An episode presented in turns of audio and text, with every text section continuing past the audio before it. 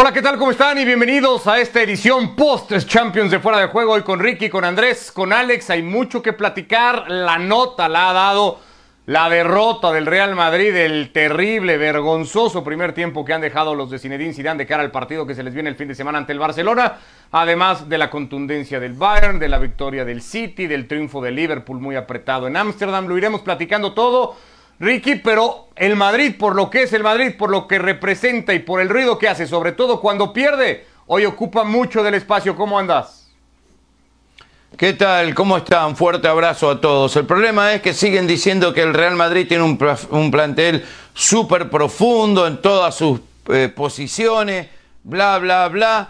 Hoy no está Ramos, lo sacan a Benzema y es un desastre este equipo. Al margen de todo eso hay que tener en cuenta que Asensio me preocupa porque no se recupera de esa lesión. No está ni al 50% de lo que fue previo a, lesionarse. Sacás a Benzema, pones a Jovic y, y es una vergüenza. Rodrigo de titular en el Real Madrid, yo personalmente no lo puedo creer. Modric ya está en el final de su carrera, al igual que Marcelo. No sé quién está más cerca de Cancún o de jugar al golf en Florida, pero el asunto es que los dos ya no pueden estar más en este, en este equipo.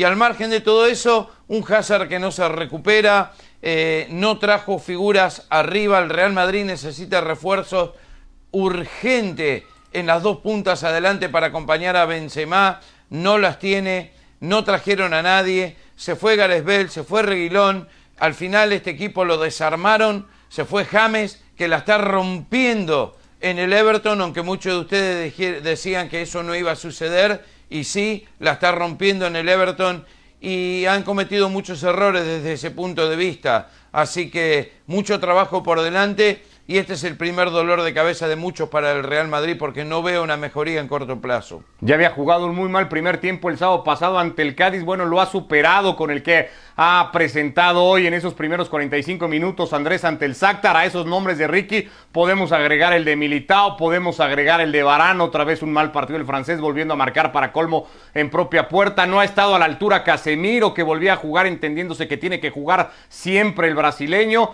eh, se quedaron cortos todos, Andrés.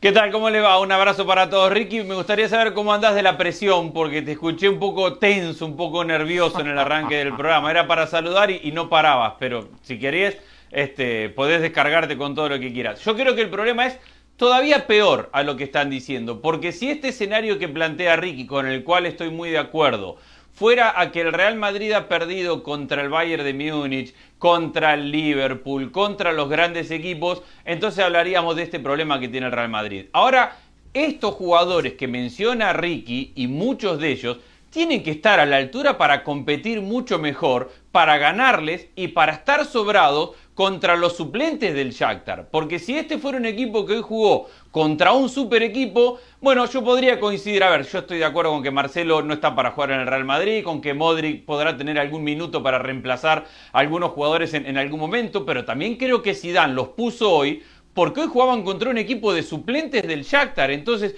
hoy era el día donde el Real Madrid tenía que descansar a algunos jugadores, entendiendo que no contaba con Ramos que no contaba con Carvajal. Era el único día que podía descansar a Benzema. A mí me pareció inteligente que lo pusiera Jovic porque dije, a ver, juega contra chicos que están debutando. Hoy Jovic tiene que hacer goles y tiene que ganar confianza. Es decir, todo esto que dice Ricky es verdad si fuera contra un super equipo. Me parece que el problema es todavía mucho más profundo y es mucho más grave y es de idea futbolística y es de convicción y, es de actitud. Yo veía ese primer tiempo y no solamente que veía un equipo muy pobre a nivel colectivo, sino que veía un equipo no solidario, con muy pocas ganas de jugar, con muy pocas ganas de correr, sin entender por dónde iba la pelota. Y repito, lo que agrava la situación es que son los suplentes del Shakhtar. Si hoy juegan contra un mega equipo, yo digo, bueno, a ver, analicemos los problemas estructurales del Madrid. Ahora, contra los suplentes del Shakhtar, me parece que es mucho más grave el problema. Eh, Zidane habló de, falta de confianza, Alex, ¿cómo andas? No, quiso hablar de, ese desgane que, que, ya pone Andrés. Se pueden criticar la falta de ideas o recursos tal vez tácticos de Zidane, pero si el futbolista en la cancha no corre, ya poco más puede hacer un técnico, ¿no? Sí, ¿qué tal? ¿Cómo estáis? Pero si además cuando corre, corre hacia el lugar equivocado, entonces ya no, no hay nada que hacer. Yo, eh, estando totalmente de acuerdo con el análisis que han hecho mis, mis dos compañeros, eh, detallitos. Eh, por ejemplo, ¿por qué juega mal Casemiro? Porque Zidane se entrega tanto, pero se entrega tanto a su vieja guardia, a Marcelo, que estoy de acuerdo, no está ya para jugar en el Real Madrid, porque ahora ya ni siquiera ataca. antes era lo que te dejaba de dar en defensa, te lo compensaba con sus genialidades en ataque, pero es que ahora ni produce en ataque ni produce en defensa. Pero a lo que voy, ¿por qué juega mal Casemiro? Pues porque tiene que hacer su trabajo y el de Modric. Fijaos en, los momentos en los que el Real Madrid iba a la presión alta en el inicio de partido, contra esos chicos jóvenes y, sin ningún tipo de experiencia y además que vienen, no nos olvidemos de eso, el Shakhtar Donetsk lleva ya como tres o cuatro temporadas que ni siquiera puede jugar en su estadio porque es una zona de guerra. O sea, ya para acabar de, pintar el ridículo del Real Madrid en el, en el, partido de hoy. Pero hoy el Madrid intenta presionar arriba, como Zidane sabe que Modric no está para presionar, lo que hace es obliga a Casemiro a hacer unos recorridos defensivos altísimos y por dónde se le cuelan todos los contragolpes en el primer tiempo, a la espalda de Casemiro, porque no había nadie, había un, hueco enorme entre los delanteros que iban a apretar, no había centrocampistas y los defensores estaban temblando. Pero esto los genera errores que son de escuela de fútbol. A ver, porque yo coincido con que Casemiro generaba ese vacío. ¿Cómo lo llenaba el Madrid ese vacío? Con los dos centrales yendo hacia adelante. Entonces los dos laterales quedaban por detrás, pero mucho por detrás de la línea de los centrales. El segundo gol es porque Marcelo, que está muy lento y que tiene temor a quedar pagando, retrocede 30 metros por detrás o 20 metros por pero detrás. Esos errores de Marcelo ya, ya se producían antes, Andrés. En todos los grandes goles que le colocan al Real Madrid aparece Marcelo. Yo creo que son errores a los que uno ni siquiera puede mirar a Zidane, uno tiene que mirar a los jugadores y decir, a ver, ¿se acuerdan cuando iban a la escuela de fútbol? Bueno, los laterales no, pueden quedar 15 metros atrás de los centrales. Un lateral no puede cerrar solo 20 metros atrás del resto de la línea. Hay cuestiones que no tienen que ver con un técnico, sí, tienen que ver sí, no, Andrés. Sí, no, porque cuando, cuando el Real, o sea, todos estos desequilibrios se generan porque el Real Madrid pierde a su hombre ancla en el centro del campo.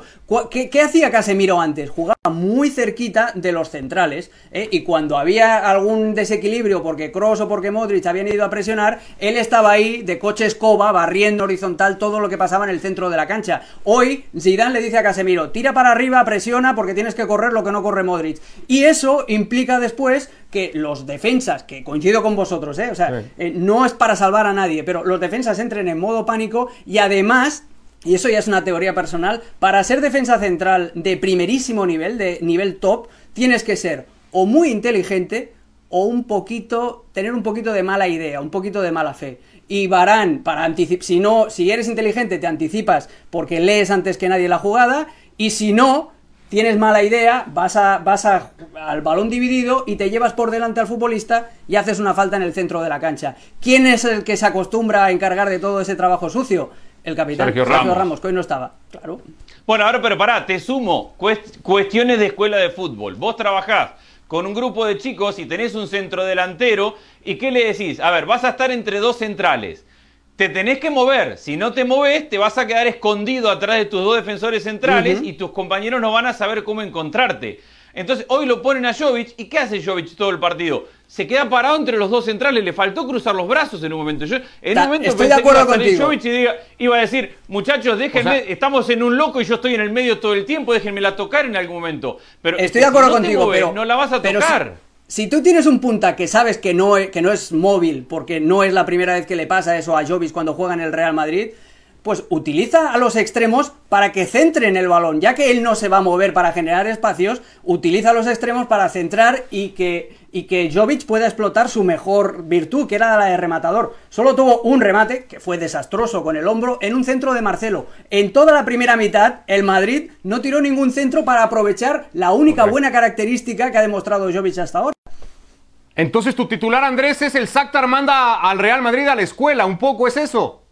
Pero claramente, a ver, yo entiendo que hay una responsabilidad gigantesca en Zidane, porque es el entrenador y al final de cuentas un entrenador es mucho más que decidir quiénes juegan y mucho más de decidir cuál es el parado táctico. El otro día hablábamos de decir, bueno, si Dan no está intentando, un día juega con el 4-3-3, el otro día pone un 4-3-1. Sí, pero una cosa es mandarlos en un parado táctico distinto y otra cosa es tenerlos trabajados y tenerlos aceitados a esos esquemas. Yo no veo que ese equipo lo tenga aceitado, pero después hay una responsabilidad del jugador gigantesca en movimientos que para mí son, uno, de escuela de fútbol y dos, a ver, el jugador de fútbol se tiene que enojar. Si te dejan pagando una, dos, tres, cinco veces, pues meterás una patada o irás a trabajar de cabeza. Pero yo vi al Real Madrid que lo estaban bailando y lo veía caminando y trotando.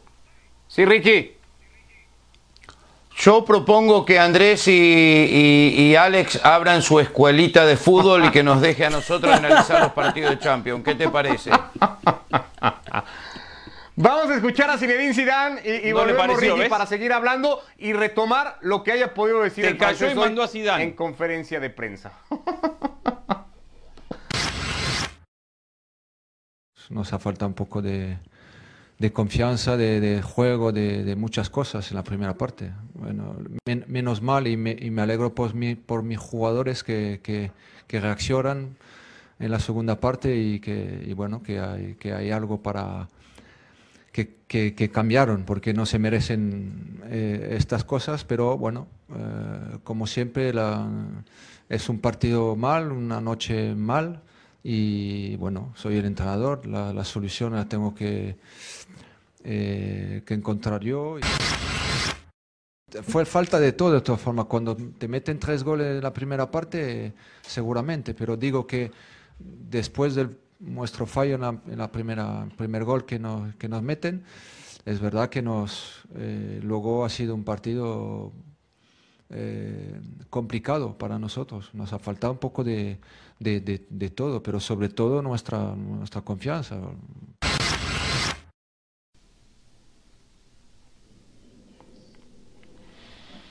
El sábado ante Cádiz, Zidane decía, nos merecemos las críticas. Hoy ha querido ponderar un poco Ricky el segundo tiempo, se ha aferrado esa mejora que él ha notado de su equipo y lo ha resumido todo en simplemente falta de confianza. Dijo también, me siento capaz yo con este grupo de revertir la situación. ¿Puede Zidane y puede este plantel del Real Madrid cambiar la cara que el equipo ha dejado en los últimos dos partidos?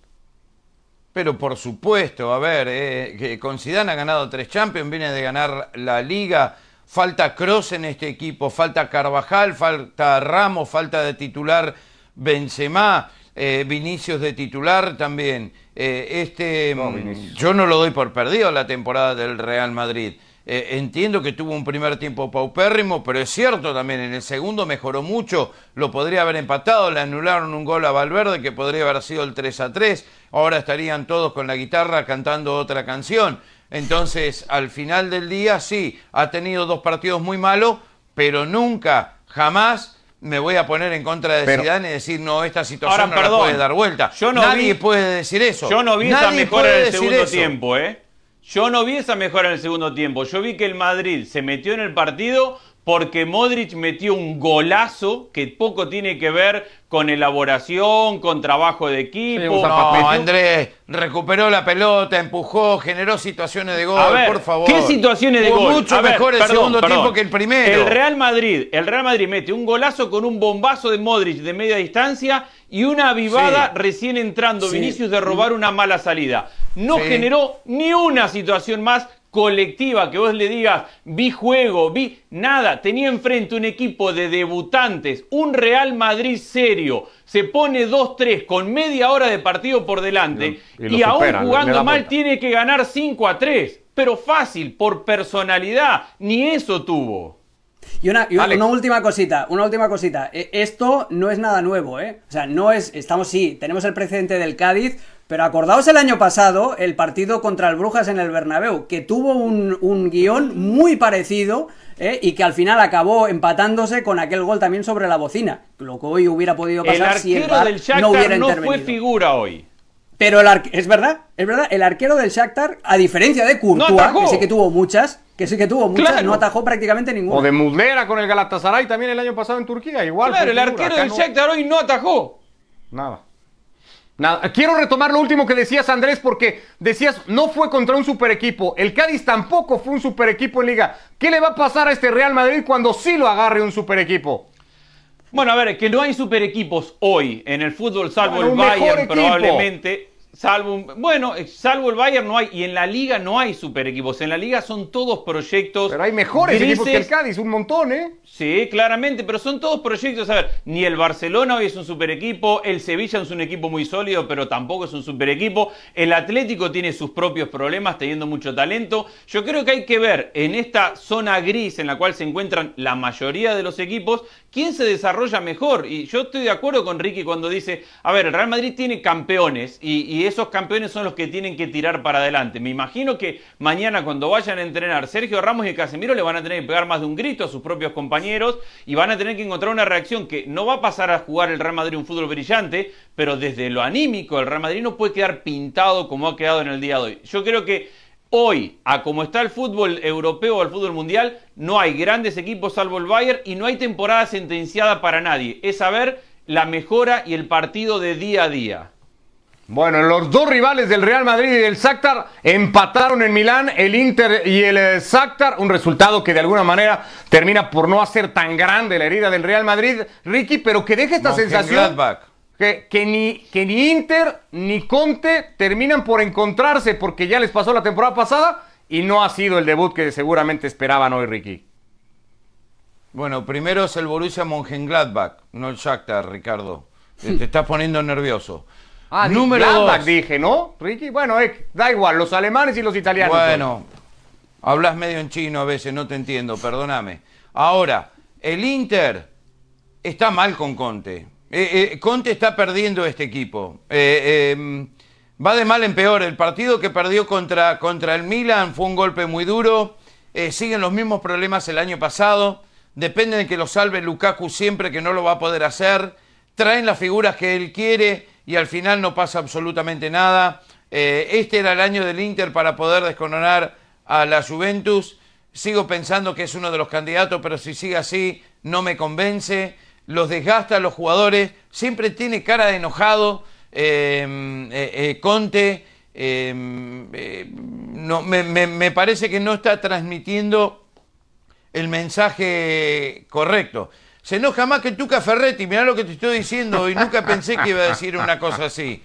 Pero es terrible como está Conte últimamente. A ver, entonces... Sí. No, iba a sumar a, lo, que decís. Hay que tener en cuenta que también el equipo llega golpeado por el coronavirus. Es decir, le faltan dos centrales titulares, tiene que improvisar a Kolarov ahí. A último momento se le cae Hakimi y tiene que debutar a Darmian. Lo tiene que poner a Eriksen, que Conte no lo quiere y se lo pusieron. Y así todo, yo creo que lo que le falta al Inter es manejo de equipo grande para saber ganar los partidos, porque el Inter no juega un partido desastroso y es mejor en buena parte del partido y aún así casi lo pierde y termina Lukaku empatándolo milagrosamente sobre el final y contra el Milan, el Milan le mete dos goles en los primeros 15 minutos, pero después el Inter mostrando ser un mejor equipo, no logra ganar sus partidos. Creo que le está faltando eh, ese, ese peso específico de equipo grande para transformar en gol algunas cosas buenas que sí tiene.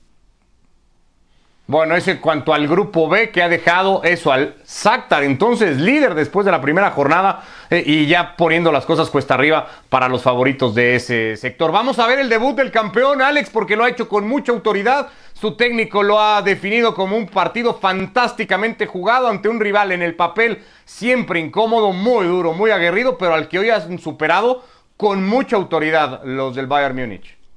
Sí, e, el Atlético de Madrid eh, se está. E, es como, mira, una situación parecida a la, del, a la del Barcelona o la del Real Madrid. Se está envejeciendo y no sabe encontrar una evolución. El problema del Atlético de Madrid es que no pudo clonar en su día o conservar eh, en hielo a Diego Costa en hibernación. Y, ahora mismo el Atlético de Madrid necesita ese tipo de delanteros porque Luis Suárez es un delantero centro de área, pero no puede, no puede quedarse solo arriba mientras el resto del equipo defiende y pelear por balonazos que le envían a 40 metros, porque no tiene la velocidad ni tiene el físico como para, para, pelear con futbolistas que son más fuertes que él, como Sule, o con futbolistas que son más rápidos que él, como David Álava. Entonces, esa pieza, la de delantero, la del llanero solitario que él mismo va a la guerra solo y gana las batallas, ya no la tiene el Atlético de Madrid. Y a partir de ahí se le empieza a caer el invento al Cholo Simeone.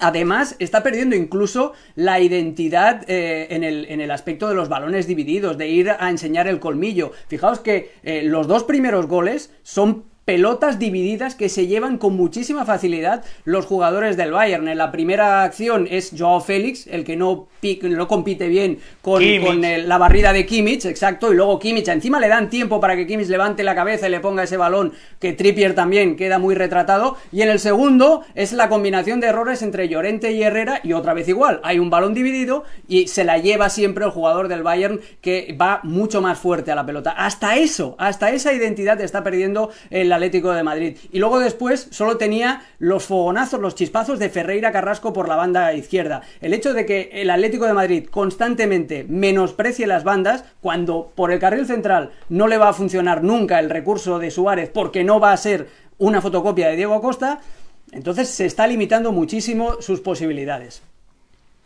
El Cholo lo ha llevado a una diferencia simplemente, Andrés, de la contundencia, o así lo ha visto el técnico argentino, en un partido que creo yo abre muchas más brechas que la, simple contundencia entre uno y otro equipo hoy.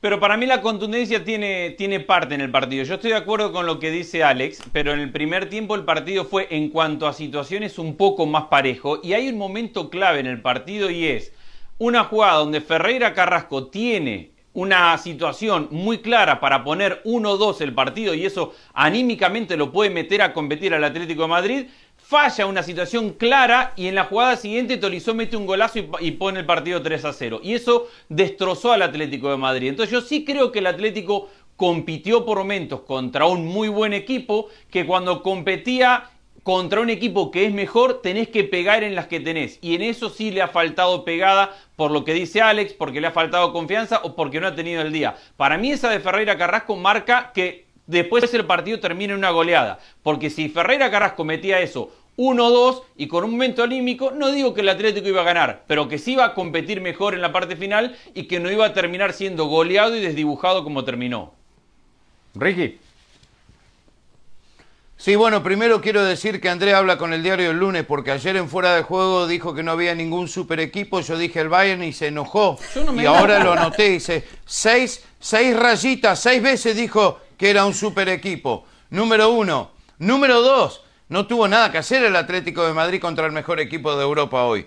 Punto. Lo pasó por arriba. Eh, no, no, le hizo ocho al Barcelona y le hace cuatro al Atlético.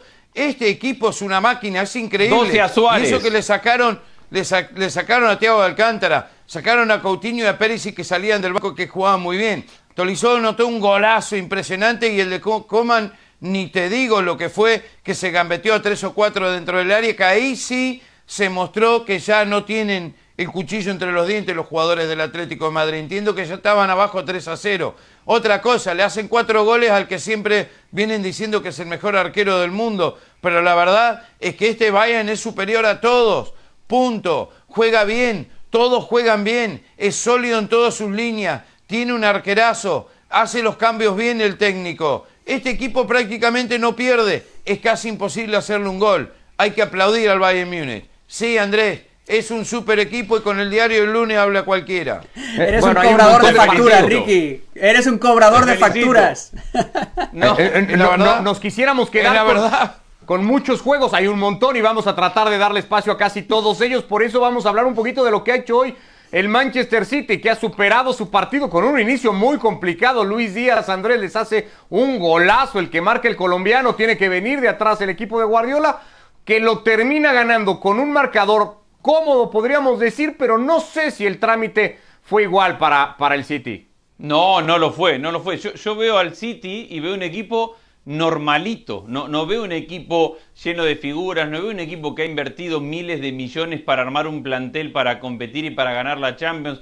Veo un equipo normalito y ya regresó el Cunagüero, que era un problema que tenía no, contar con un centro delantero. Es verdad que le faltan algunos jugadores, pero un equipo así tendría que tener una profundidad que no tiene. Eh, tiene un penal muy debatible. Para mí hay falta de Gundogan sobre el arquero previo al penal, que el, arquero no, que el árbitro no entiendo por qué no la cobra y lo termina destrabando por un tiro libre genial del propio, del propio Gundogan. Pero después me parece que el Porto le ha planteado un partido inteligente que de contragolpe y al espacio le dio más de un susto a un equipo que sigue teniendo problemas serios para defender y que ahora no tiene la magia de la generación que le veíamos mucho tiempo y de la recuperación rápida en campo rival. Hoy el City perdía la pelota y corría para atrás y los corría de atrás y no tiene elaboración o no ha mostrado hoy elaboración entre líneas que ha sido una de las grandes claves del equipo de Guardiola. Hoy yo vi al City como un equipo normalito, promedio. Entre esas ausencias, Alex, está la de su mejor futbolista, posiblemente, que es Kevin De Bruyne. Eh, me leíste el pensamiento porque era lo que, lo que está. Estoy totalmente de acuerdo. De hecho, lo habíamos hablado incluso fuera de cámara, que, es las sensaciones que transmite el equipo del Manchester City eh, son inéditas, porque hasta ahora tú veías un partido del City y sabías que. sabías a lo que ibas a, ver, que ibas a ver un equipo que proponía, un equipo que tenía una fluidez. Yo creo que lo, que más ha cambiado el Manchester City a peor es el ritmo de circulación de pelota, la, fluidez de ideas, los movimientos. Es un equipo mucho más normal, mucho más terrenal y en el que hay una serie de intentos de ajustes, esa posición de Kyle Walker como tercer central, eh, hay a veces lo quiere hacer demasiado complicado Pep Guardiola y, ahora estoy esperando simplemente que Ricky salte, eh, pero a veces lo quiere hacer tan complicado que juega en contra de sus propios futbolistas cuando no están todos al, al 100%. Es, eh, Sterling ha perdido parte del desborde, Bernardo Silva, que hace un par de temporadas era su mejor futbolista,